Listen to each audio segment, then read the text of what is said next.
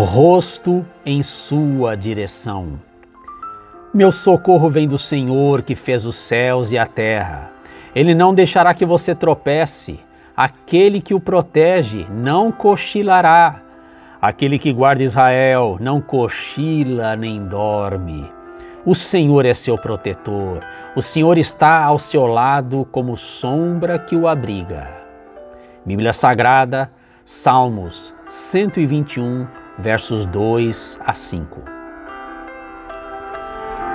O medo aparece quando imaginamos que a solução daquele problema depende apenas de nós.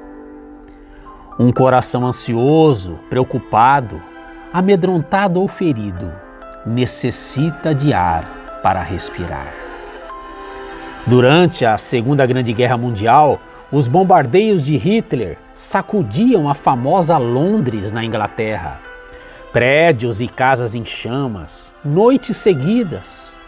Uma noite, no fundo de um abrigo antibombas, um pai e sua filha pequena eram os dois sobreviventes de uma família de cinco. A garotinha estava muito assustada. Quando uma bomba explodia, o abrigo tremia com o choque ela não conseguia dormir naquela noite.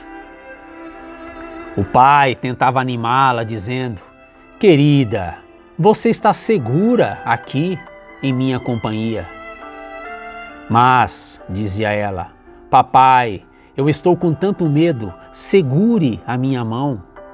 O pai tomou a mãozinha daquela menina de nove anos, mas logo em seguida Outra bomba caiu. O local tremeu intensamente. Foi quando a garotinha lhe disse: Papai, estou com tanto medo que não consigo dormir.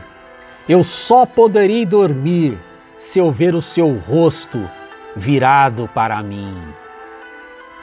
Os Salmos 27, verso 8 diz: Quando tu disseste, buscai o meu rosto, o meu coração te disse a ti: O teu rosto, Senhor, buscarei.